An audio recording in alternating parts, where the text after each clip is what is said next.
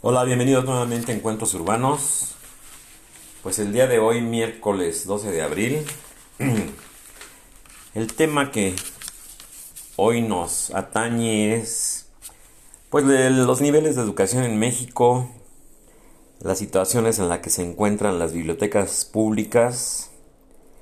Sí, hablaré también de aquel extraordinario proyecto en los años 70 en el cual pues me inscribí yo, me inscribí al famosísimo, muchos amigos también, Círculo de Lectores, un que se anunciaba hasta en radio y televisión en esas épocas, principios de los 70, si no mal recuerdo, una creación del grupo editorial Planeta, una editorial que pues era, era la labor difundir la difundir la difundir y promover la lectura de tenía series de libros que se vendían en los puestos de periódico eh, fascículos colecciones que ya nada de eso existe. Salvat también recuerdo aquellas colecciones que había de pues de temas interesantes no de biográficos los grandes clásicos literarios eh, los grandes autores clásicos, la obra de Sócrates, Platón, Aristóteles, todos, todos esos grandes filósofos de la antigua Roma, de la antigua, de la antigua Grecia. Había de dónde escoger, ¿eh? había muchísimo de dónde escoger. Y eran un fascículo, un fascículo semanal Digo, era otra la situación económica del país, pero no había el distractor que yo considero que se da hoy en día con esta situación de, de los ebooks y de los libros eh, en línea. Digo, no tengo nada contra ellos, digo, qué bueno que exista, ¿no? Y qué bueno que se promueva de esa forma la situación. Pero insisto, repito, a tono personal lo digo con muchísimo muchísimo respeto y lo digo con mucha responsabilidad, pues para mí no es lo mismo, ¿no? No es como... No hay comparación, no, no, no hay una, una, un símil, llamémoslo así.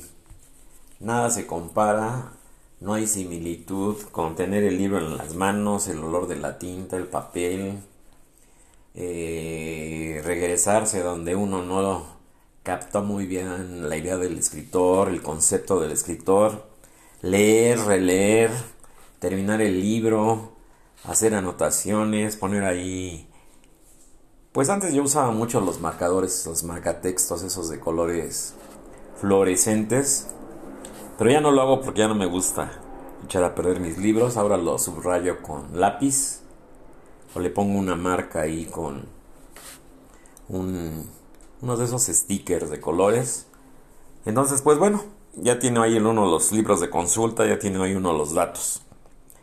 Y entonces, pues, eh, un tema polémico, un tema que de alguna forma, pues los niveles, los niveles de, de estudio, los niveles de educación, que es el gran problema de, no solamente de nuestro país, de la República Mexicana, o de México, como se le conoce, nos conoce en el extranjero. Entonces, pues bueno, este, pues no, no son nada halagüeños los, los pronósticos, no son nada, a pesar de lo que se hace, a pesar de lo que se dice que se hace, a pesar de la situación, yo siento y lo he dicho con, pues con pena, da pena, pues no hay una promoción real de la cultura, no es un hábito que se fomente, por lo menos en nuestro país, la, lectura. ¿Sí? Entonces, pues, las consecuencias son desastrosas para... Para la convivencia social, yo como sociólogo lo digo, para la convivencia social, para la interacción, eh, luego ya para el colmo de males, eh, quitan de o suprimen o eliminan la palabra que ustedes gusten del eh, programa de materias de primaria, secundaria, preparatoria, todo lo que era la materia esta de civismo, eh, lógica, ética, psicología en preparatoria, ¿sí? todas las clases que había de, de... Yo recuerdo en la primaria que en esos tiempos, principios de los 60, finales de los 50, pues las normas urbanas, como se le llaman, las normas de urbanidad, había, había un manual de Carreño que se mencionaba mucho en aquellas épocas, en el cual lo leía uno y era lectura obligada de cómo se debe uno de sentar, cómo se debe uno de presentar a tal evento, cómo tomar los cubiertos, como todo, absolutamente todo. Y obviamente el, el, respeto en la calle, el no tirar basura, el no tirar colillas de cigarro, el no tirar, eh, eh, respetar los, las jardineras, no convertirlas en basureros, toda esa gran problemática de las macrourbes, de las circunstancias que se dan por la desigualdad social. Pero más que la desigualdad social, volvemos a lo mismo, yo creo que la limpieza, como decía el dicho, ¿sí? la educación, las buenas formas, las buenas maneras, y no porque haya malas, no, no se trata de eso, de caer en que esto es bueno y aquello es malo, no. Todo eso se aprendía en la, en la casa, en la familia, con los padres, con los tíos, con las tías, con los abuelos, era una información que ya venía casi casi como que de, digámoslo así, ¿no? De, como de genética, ¿no? Ya sabía uno cómo comportarse, ya sabía uno que guardar la compostura en las situaciones que así lo meritaban. Obviamente el respeto a los maestros era, era, pues no, no quiero decir que era lo máximo, pero sí era algo que, que pues sentía uno el orgullo eh, y el respeto por tener a una... Yo tuve eminencias como maestros, tuve la suerte, ¿no? De, desde la primaria, secundaria, no se diga en la universidad, eh, que los maestros que nos daban la materia, la clase que fuera, procedimientos de construcción, este, resistencia de materiales, geometría descriptiva, geometría analítica. El maestro que nos daba la clase, él era el autor él mismo era el autor del libro que tenía uno que comprar para cursar la materia. Pero aquí no había lucro, no, no era la situación del negocio. Era porque ellos mismos lo hacían, porque no había, cuando menos en nuestro idioma no había un libro en español que explicara eh, de alguna forma, ¿sí? o de muchas, los temas torales, los temas principales de cada una de las materias y bueno, había una editorial en UNAM que los apoyaba y gracias a eso se difundía la, la, adquisición de estos libros y a precios eh, muy módicos, muy accesibles. La verdad es que decían, bueno, es que este libro es un tesoro y cómo, es posible que me costó en aquella época. 60 pesos, 80 pesos, una cosa así. No, no creo que más, eh, honestamente. Y había los libros de por ejemplo, en arquitectura, que el que es de, de necesidad, así, de primera necesidad, es el, eh, el, el, arte de proyectar en arquitectura de Ernest Neuffer, de la editorial Gustavo Gili, o Gili, que creo que es argentina o española, no recuerdo bien ya. Pues era la enciclopedia, era la. Era el libro obligado, ahí venían, todas la información para la creación de espacios con eh, medidas, este, todo lo que es ergonomía. Cuánto se necesita para que un baño sea cómodo, para que una, un auditorio, la, eh, eh, las alturas para cada espacio, las dimensiones mínimas, cuánto mide una cama, cuánto mide una, debe de medir de altura una mesa, una silla, todo. Todo viene, absolutamente todo en ese libro maravilloso. Yo lo conservo todavía. Pero aquí la situación es esa que eh, se ha dejado de lado muchas situaciones. Ya no estoy diciendo, digo, pongo de ejemplo lo de mi carrera porque es lo que yo conozco. A lo mejor que si hablo con un abogado me va a hablar de, de derecho romano, ¿no? Entonces, pues bueno, aquí la situación es básicamente, y no quiero redundar en lo mismo, que precisamente la educación en casa, la educación, eh, llamémosla elemental, de todo infante, de todo, de todo menor de edad y todo eso, simple y sencillamente en esos tiempos ya no se da. Porque los padres están ausentes, ya lo, ya lo traté yo en otra charla, y como que ellos delegan de forma errónea toda esa responsabilidad a los maestros, sobre todo a los de preescolar y de, y de primaria, ¿no? Entonces en secundaria ya se ven las consecuencias, las conductas antisociales, las adicciones, una serie de situaciones.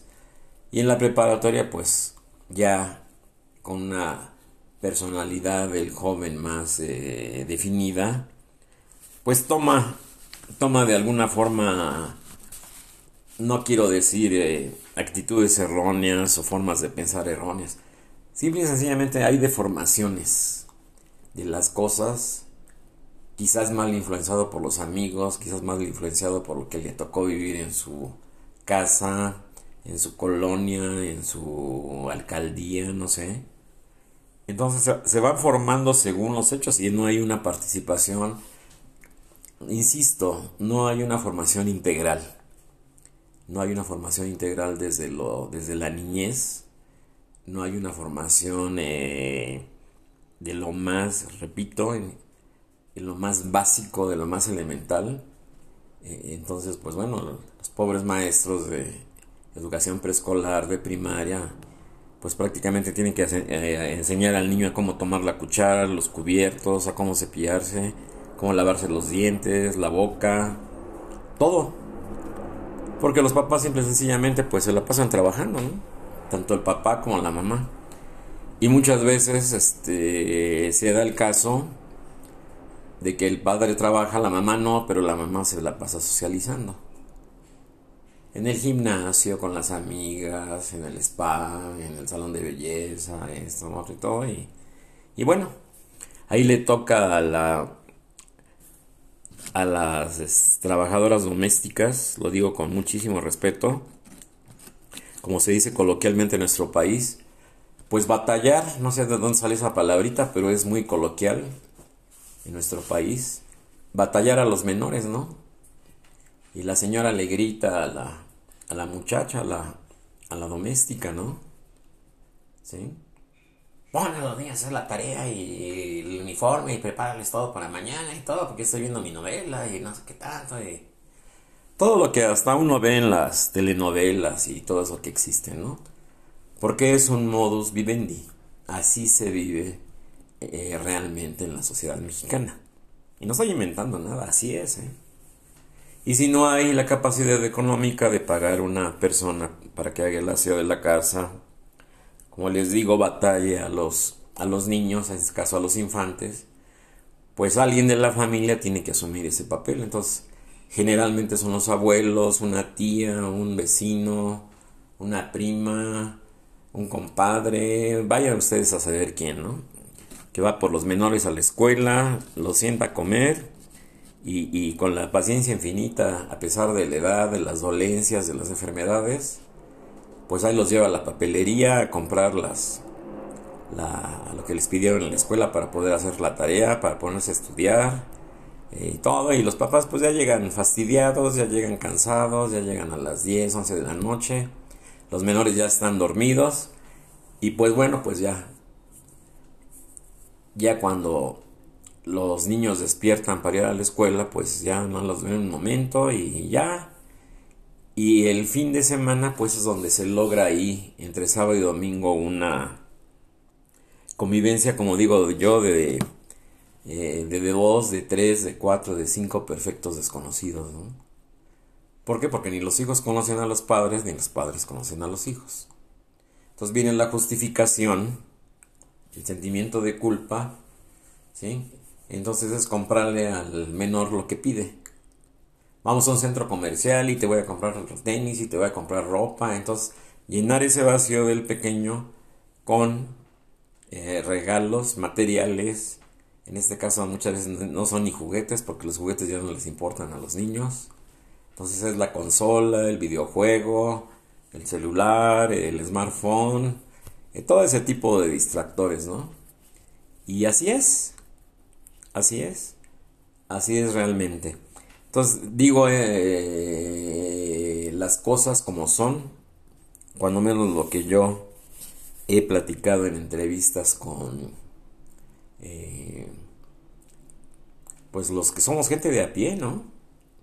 Los que no estamos sentados en una oficina de lujo y tenemos cargos públicos y el mexicano de a pie, yo me incluyo humildemente, Que hago mis entrevistas, que entrevisto a la gente y yo veo yo voy a los nodos donde llegan las grandes concentraciones de la población flotante las salidas del metrobús, las salidas del metro, las estaciones del metro también, ¿sí?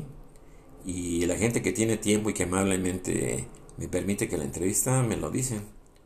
Pues muy rápido, señor, porque tengo prisa y mi trabajo y dejé encargados a mis hijos con mi, con mi sobrina y para que vaya, los lleve a la escuela, vaya por ellos, les dé de comer y los ponga a hacer la tarea. Y yo salgo a las 3 y voy llegando a su casa a las 5 eh, como y descanso un rato, los veo y todo, y, pero pues ya llego prácticamente en textualmente como me lo dicen las personas que entrevisto, pues yo ya llego exhausta, ¿no? Yo ya llego cansada, yo ya no quiero saber nada, yo ya llego fastidiada y así son las situaciones, ¿no?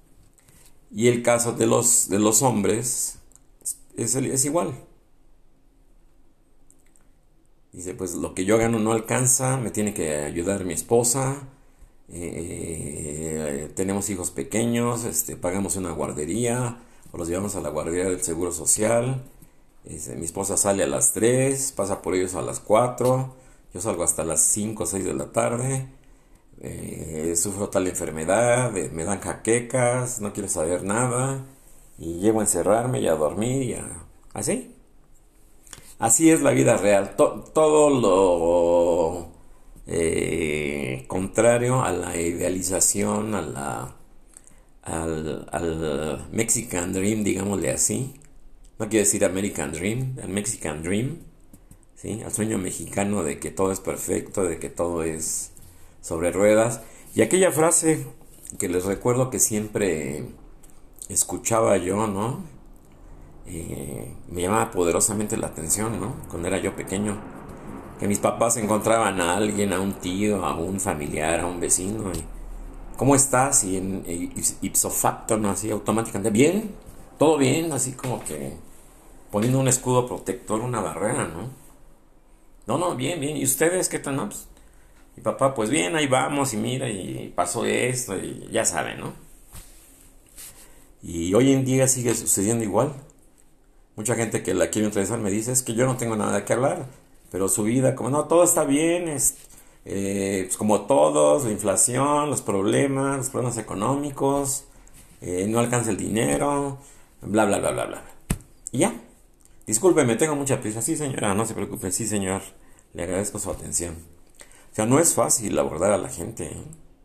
Digo, en la comodidad de una, de una oficina de lujo, como los la tienen los alcaldes de la Ciudad de México, pues, y contestar llamadas con secretaria, con ayudantes y todo eso, pues, yo los invito de veras a que recorran sus alcaldías, que recorran, que vean, que escuchen de viva voz las demandas, ¿sí? De los habitantes de, estas demarcaciones, para que vean que la situación no es como, como ustedes creen. Digo, no, pero a mí me han invitado a los eventos estos. Me acaban de invitar a un evento en el un parque allá en la colonia Álamos, en el perímetro de la alcaldía Benito Juárez. Pero pues son esos a lo más puro estilo prista. De templete y de presidium de... Quieren ahí público cautivo, no hay preguntas, no hay respuestas, muchas promesas, muchos discursos, muchas buenas intenciones. ¿Sí? Ahí una vez nos, empezó a llover, todos salimos disparados, en desbandada, un aguacero terrible. Entonces, bueno, dicen, no, es más de lo mismo. Bueno, con esto cierro la editorial, porque el tema de veras es, es importante. El tema de veras es muy, muy, muy importante. Entonces empiezo la lectura, dice así. Pese a los avances, el grado promedio de escolaridad en 2020 fue de 9.6. Ahorita les explico qué significa esto. Es un artículo, un excelente artículo de Laura Poy Solano. Digo, le doy su crédito porque es lo correcto. No, no digo que lo escribí yo, ni como me ponen en el correo electrónico, ¿no? Que yo me pongo de no, no, no, para nada. Para nada. Repito, la autora es Laura Poy Solano. Entonces comienzo a leer, dice, a pesar de los avances de la instrucción de la población de 15 años y más en México, hablo de todo el país, el grado escolar promedio fue de 9.6 en 2020, el cual se, se, reduce de forma drástica si se consideran factores como pobreza y marginación. Los indicadores educativos más recientes señalan que la población que reside en municipios de alta y muy alta marginación alcanza un grado y promedio de escolaridad de 6.8 años. ¿Sí? En contraste con las localidades de categorías media, baja y muy baja, de muy baja marginación, llamémosles clase alta y clase media. Para no hacernos bolas, donde es de 9.9 grados, ¿sí? Entonces estamos hablando de 9.9 grados, son 6 años de, de primaria y 3 de secundaria. Pues estamos hablando de que unos nada más terminan la unos nada más 6.8, unos nada más terminan la primaria y los otros nada más terminan la secundaria. ¿Sí? Porque la primaria es de 6 años y la secundaria es de 3. Entonces 6.8 años terminan primaria y unos empiezan pero luego abandonan la secundaria. Y 9.9 unos terminan la secundaria, comienzan a estudiar la preparatoria pero luego la abandonan. Es lo que quería yo explicarles.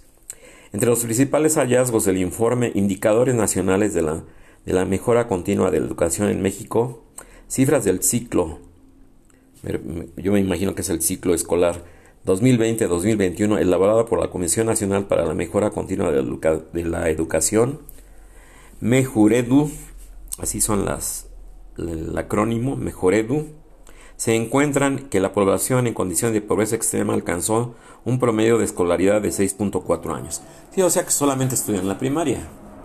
Y no todos. Mientras la población no pobre y no vulnerable tuvo 12.5, es decir, prácticamente el doble. Sí serían 6, 3 de primaria y 3 de preparatoria. O sea que llegan hasta la preparatoria. Serían 6 y 6, 12. Y ese punto 5 serían los que empiezan a estudiar una licenciatura, alguna carrera, pero también después la abandonan por la falta de recursos económicos, obviamente.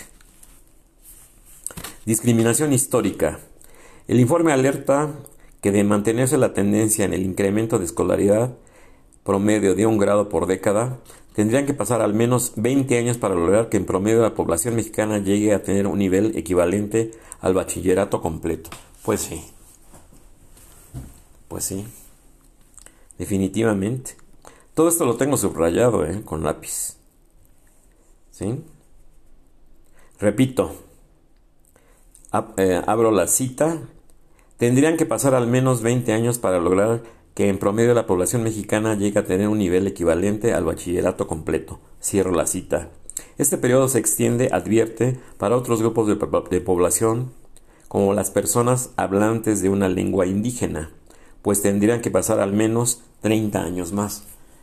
Pues ese ha sido el problema siempre que se les ha querido incluir, se han escrito traducciones al otomí, al náhuatl. Yo me acuerdo, a mí me tocó en la primaria la Comisión Nacional de Libros de Texto Gratuitos. Yo estudié la primaria en época de Adolfo López Mateos, el presidente Adolfo López Mateos, o expresidente Adolfo López Mateos y estaba el INPI, el Instituto Nacional de Protección a la Infancia, nos daban desayunos escolares y nos daban los libros, los libros de texto gratuito, no sé si todavía exista eso, lo ignoro. ¿sí? Pero los indígenas, yo sí tenía conocimiento de que se habían hecho traducciones de esos mismos libros, los libros de texto gratuito. Tenían una portada muy emblemática de la madre patria, una mujer eh, de tipo, pues no, lo digo con respeto, ¿eh? no lo digo peyorativo, tipo indígena, muy bella, con una bandera, un águila que estaba ahí. Era, era, yo creo que es parte de un cuadro, tomaron parte de un cuadro, no, no me recuerdo del autor, no sé si de algún muralista, este, Diego Rivera, Orozco, Siqueiros, no, no, no creo que sea el, estilo de, de David Alfaro Siqueiros. La verdad es que no creo que sea de él. Mejor, mejor Edu. Mejor Edu, ya, ya, ya, ya dijimos que dijimos que Mejor Edu es Comisión Nacional para la Mejora Continua de la Educación, Mejor Edu. Ok. Mejor Edu destaca que subsiste la discriminación histórica aún no resuelta. Cierro la cita. Para quienes comienzan su escolarización en situación de vulnerabilidad, ya que sea por pobreza, marginación o, porque pertenecen a la diversidad lingüística y cultural del país, pues simple y sencillamente no tienen acceso a la, educación. Yo vi un documental donde, digo, no los justifico, pero también había un estudio, y lo, lo, menciona Octavio Paz en El laberinto de la soledad, donde hay una renuencia de ciertos grupos, de ciertos grupos de este tipo de gentes. Hablo con respeto, ¿eh? no, yo no soy clasista ni racista, ni, los veo menos, todo lo contrario. Lo que sí me molesta es que los tomen como Mexican Curios, ¿no? Por el folclore, por sus artesanías, todo, y los exploten de esa forma, ¿no? Ya lo dije en otra charla. Pero ellos mismos no quieren integrarse a una situación que ellos ven, a su, a su juicio, a su modo de ver la vida, como algo, algo que no, de alguna forma, como que algo que no les agrada, como algo que no les conviene a ellos, ¿me entienden? Y hoy están en todo su derecho, ¿no? No quieren aprender español, pues que no lo aprendan, ¿no? Siguen hablando en, su, en sus eh, dialectos, ¿sí? En náhuatl, en otomí, en mixteco, en zapoteco, en, en el que ustedes gusten y manden, ¿sí?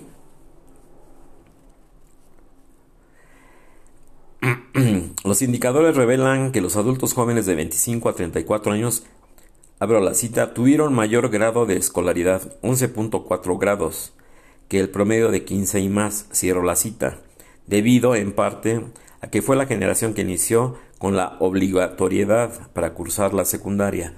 Sí, recuerdo que se hizo, se hizo un esfuerzo por parte de la Secretaría de Educación Pública, porque antes nada más era obligatoria la primaria, y luego se hizo obligatoria la la secundaria y hoy en día para cualquier trabajo con salario mínimo, lo mínimo que tiene uno que tener es preparatoria.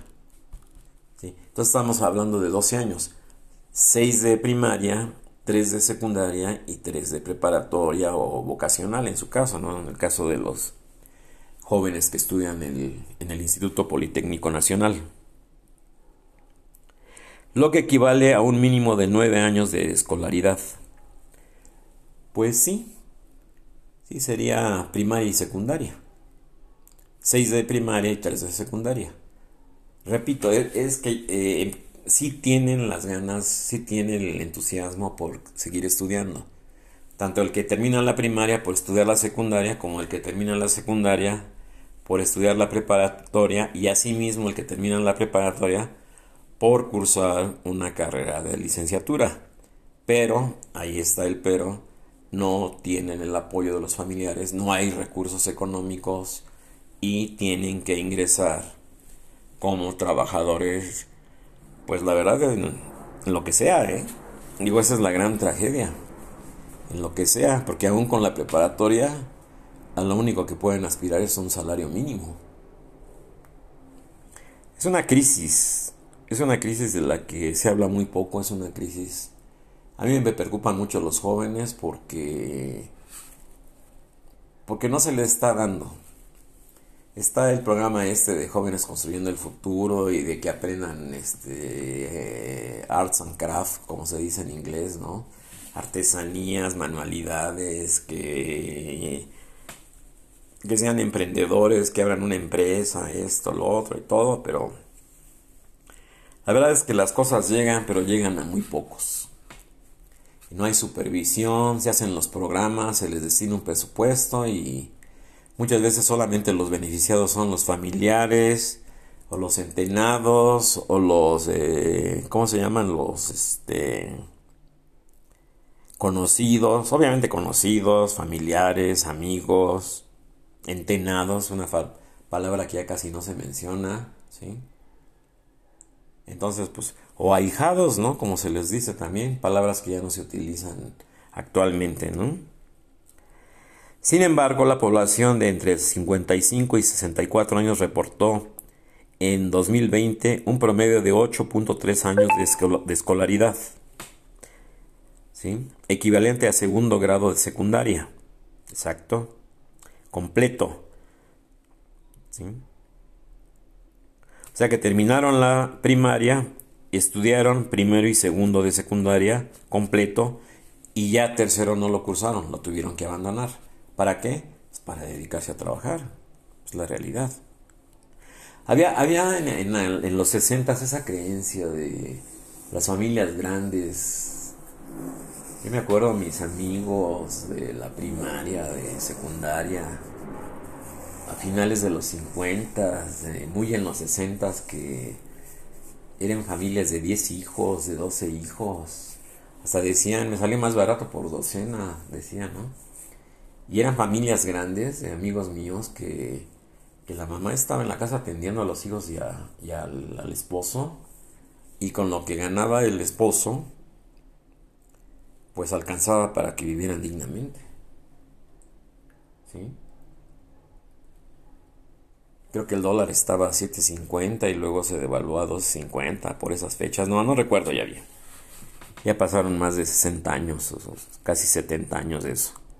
Entonces estamos hablando de eso, repito. Sin embargo, la población de 55 y 64, obviamente ya la, a partir de los 60, la tercera edad, reportó en 2020 un promedio de 8.3 años de escolaridad, equivalente a segundo grado de secundaria completo, Mientras las personas de 15 años y, más, sí, generalmente sale uno de la secundaria a los 16, no sé, por ahí, por ese 16 años más o menos. En condición de discapacidad alcanzaron 5.8 años, equivalente a haber cursado hasta sexto grado de primaria, pero sin concluirlo. Aquí se da el fenómeno de eso, ¿no? Las personas con discapacidad. ¿Sí? Que generalmente están en, en silla de ruedas, con andadera, con muleta. No importa la edad, ¿eh? O sea, digo, vamos a enfocarnos a, a las situaciones reales. No importa la edad. Yo he visto jóvenes de 30, 40 en silla de ruedas y tiene que haber una persona eh, auxiliándolos, acompañándolos. Entonces, pues bueno, la famosa Mejoredu es la primera vez que sé de esta un extraordinario artículo de Laura Poy Solano, ¿sí? ¿Sí? Es la Comisión Nacional para la Mejora Continua de la Educación, Mejor, Edu. Entonces, pues ya tenemos aquí un nuevo dato de la Mejor Edu, Comisión Nacional para la Mejora Continua de la Educación. Pues así las cosas, así las cosas, ya, ya tengo aquí 30 minutos. Entonces, pues bueno. Muy muy desalentadora las cifras, muy triste la situación de la educación en México. Esta es la realidad. Esta es la realidad de los niños, esta es la realidad de los jóvenes, esta es la realidad de, de muchísimos. No, no, no nos olvidemos que la que México es un país de jóvenes, más del 60% de la población total del país, que ya andamos en 140, 150 millones de mexicanos, son jóvenes, ¿eh? Y son jóvenes menores de 18 años. Entonces, pues, la situación económica los está obligando a abandonar los estudios, la situación económica los, obviamente, de sus familias, de su entorno, de todas las eh, carencias, de toda la falta de apoyo. ¿sí? Entonces, repito, las familias grandes de mi, época, y con eso cierro el paréntesis y concluyo la charla, eh, se decía en aquella época y se creía que la familia funcionaba como un clan, así literal, digo yo lo he estudiado como sociólogo, y que cada hijo, eh, el padre y la madre lo veían como dos brazos más para trabajar, para aportar, sobre todo en las zonas rurales, en el campo, y en la ciudad como una persona más que iba a aportar recursos para que la familia creciera.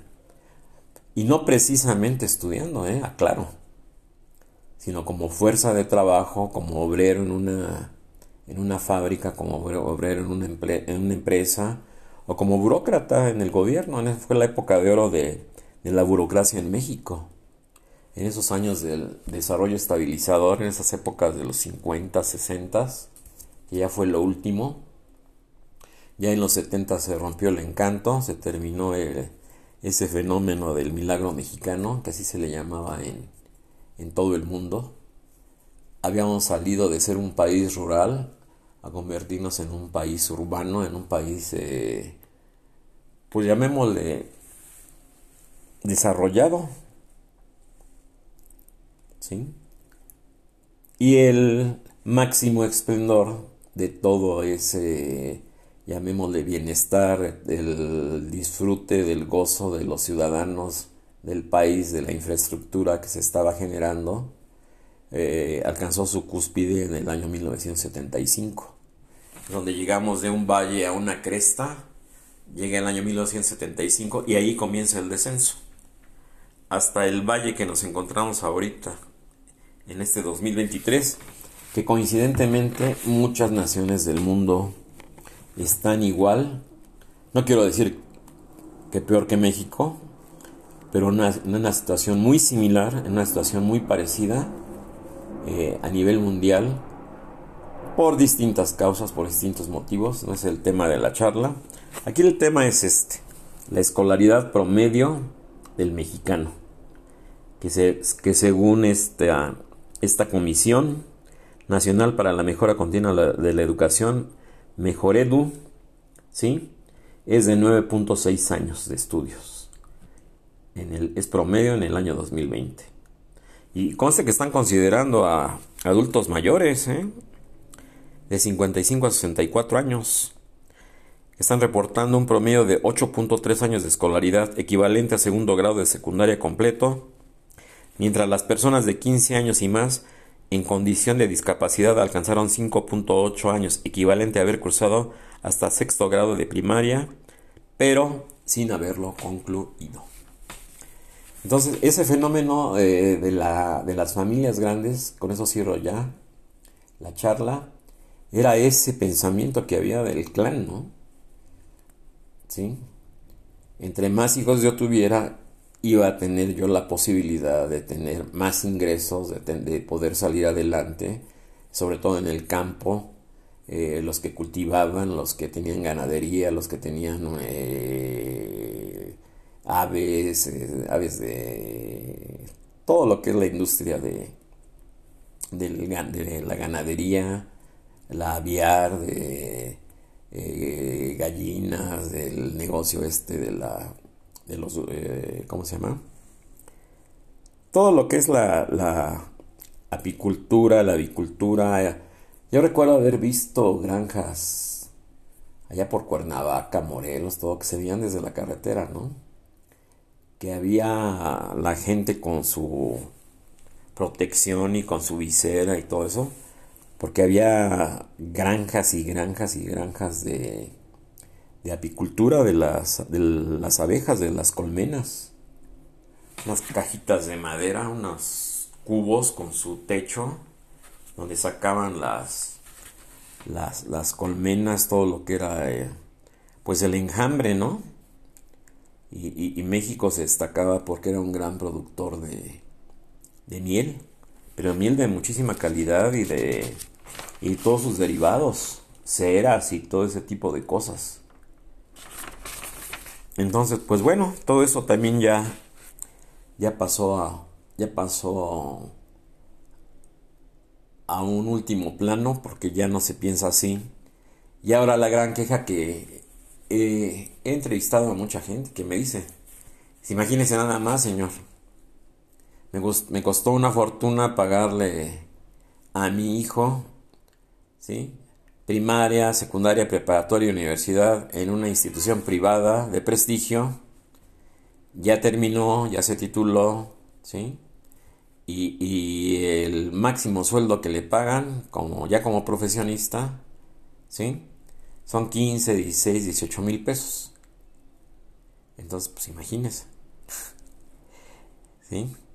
Cuando vemos que hay gente, en el caso de México, de otros países no sé, gente que está en alguna dependencia o en las cámaras, ya no digo nombres, que gana más que hasta el presidente de la República. Él mismo lo ha dicho, ¿eh? Obviamente de la República Mexicana. Entonces, pues bueno, ahí está la situación.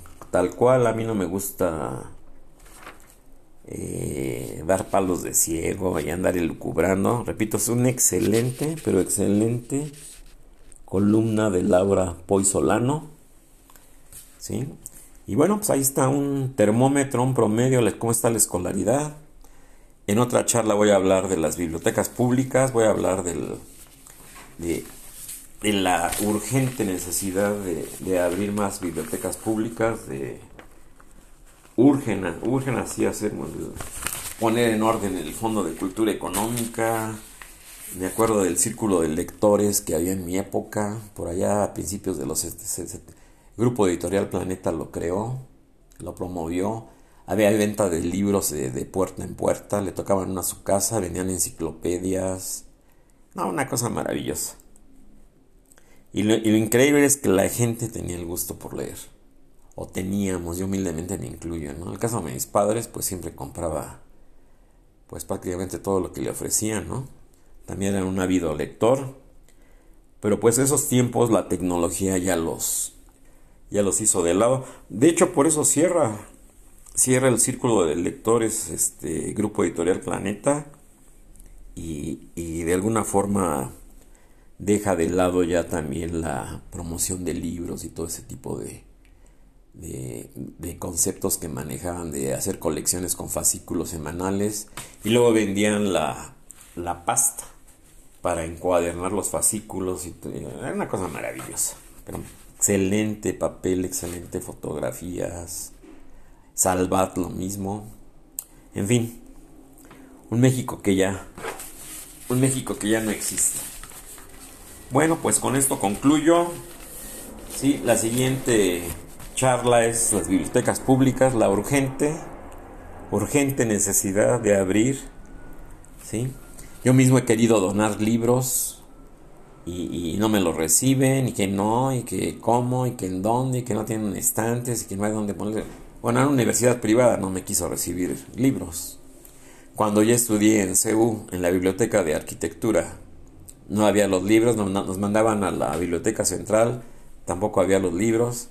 Le decíamos a los maestros, es que no hay el libro, que los libros de arquitectura son carísimos. ¿no? Si no se preocupen muchachos, casi todos daban clase en la Universidad Iberoamericana que estaba en esa época en la colonia campestre Churubusco, en la demarcación esta de la alcaldía Coyoacán, si no me equivoco. Ahí estaba la Universidad Iberoamericana. Entonces, yo doy clases ahí.